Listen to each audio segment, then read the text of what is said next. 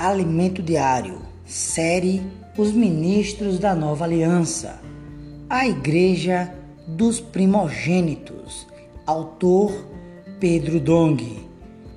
Hoje, sexta-feira, semana 1, a leitura bíblica, Mateus capítulo 4, versículo do 18 ao 22, capítulo 20, versículos do 1 ao 16, 2 Timóteo capítulo 2, versículo 12, Tiago, capítulo 2, versículo 5 e Apocalipse, capítulo 20, versículo 6. Lê com oração Mateus 19, versículo 29. Todo aquele que tiver deixado casas, ou irmãos, ou irmãs, ou pai, ou mãe, ou mulher, ou filhos, ou campos, por causa do meu nome, receberá muitas vezes mais e herdará a vida eterna. Tema de hoje: mudar nossa prioridade. Muitos são chamados à salvação, mas poucos escolhidos para receber o galardão de reinar com Cristo. Por, por que isso acontece? Porque ao longo do caminho muitos se distraem e acabam vendendo o direito de primogenitura. Precisamos acertar nosso foco. Não estamos na igreja para buscar nossos interesses. Se queremos ser ministro da nova aliança e fazer parte da igreja dos primogênitos, temos de fazer como os apóstolos, ao ser chamados por Jesus abandonaram tudo para segui-lo. Você também está disposto? Há uma parábola que mostra os trabalhadores que estavam desocupados e foram chamados pelo Senhor para trabalhar em sua vinha. Nessa parábola, o período de trabalho de um dia refere-se a 12 horas. Podemos relacionar os doze apóstolos como os trabalhadores de hora zero, os quais o Senhor chamou primeiro, depois, sucessivamente, aos que foram chamados na hora terceira, na sexta e na nona. Antes que o dia terminasse, porém na décima primeira hora, ele ainda chamou para sua vinha trabalhadores desocupados os quais somos nós. Deus abriu espaço para que fôssemos esses trabalhadores da undécima hora. A obra iniciada pelos apóstolos está hoje em nossas mãos. Cabe a nós a incumbência muito especial de concluir essa missão.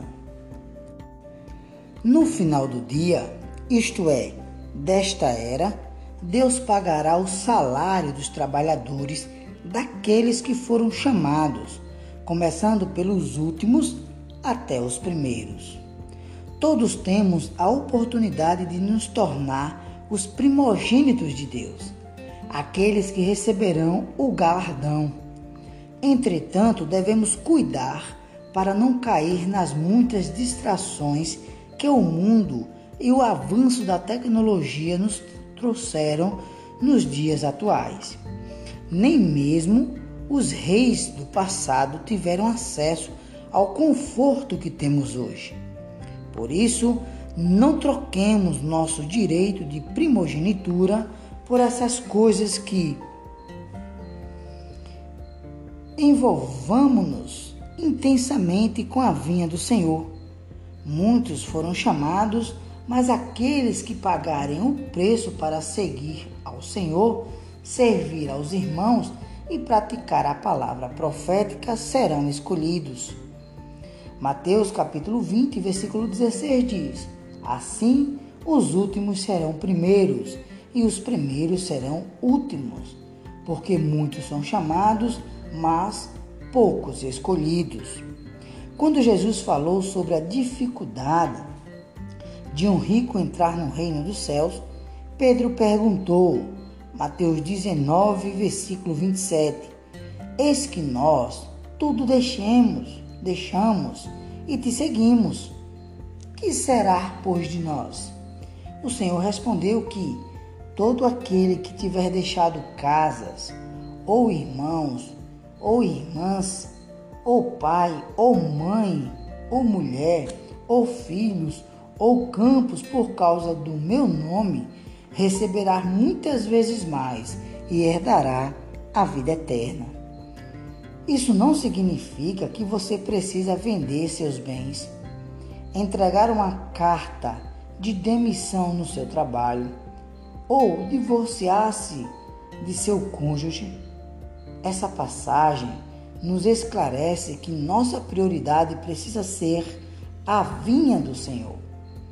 Como um escolhido de Deus, você não poderá trabalhar relaxadamente em seu emprego, nem negligenciar sua responsabilidade em casa, sob o pretexto de estar cuidando dos negócios do Senhor. Não, isso não pode acontecer. Ao contrário, por ser um escolhido, precisa ser um trabalhador mais dedicado, um homem de negócios com excelente testemunho e um cônjuge exemplar, por amor ao Senhor e ao Evangelho. Ao mudar sua prioridade, você não viverá para ganhar mais dinheiro, conforto e propriedades. Nenhuma dessas coisas ocupará seu coração. Você viverá ocupado com a vinha do Senhor, não abrindo mão de seu direito de primogenitura. Não há mais tempo a perder.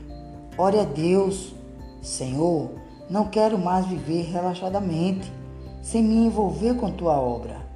De agora em diante, quero viver como um escolhido de Deus como esse trabalhador da undécima hora, que está totalmente envolvido com tua vontade. Querido ouvinte, é agora ou nunca. Consagremos-nos ao Senhor. A pergunta de hoje é: qual deve ser a sua prioridade daqui para frente? Fica com Deus e até amanhã, se Deus permitir.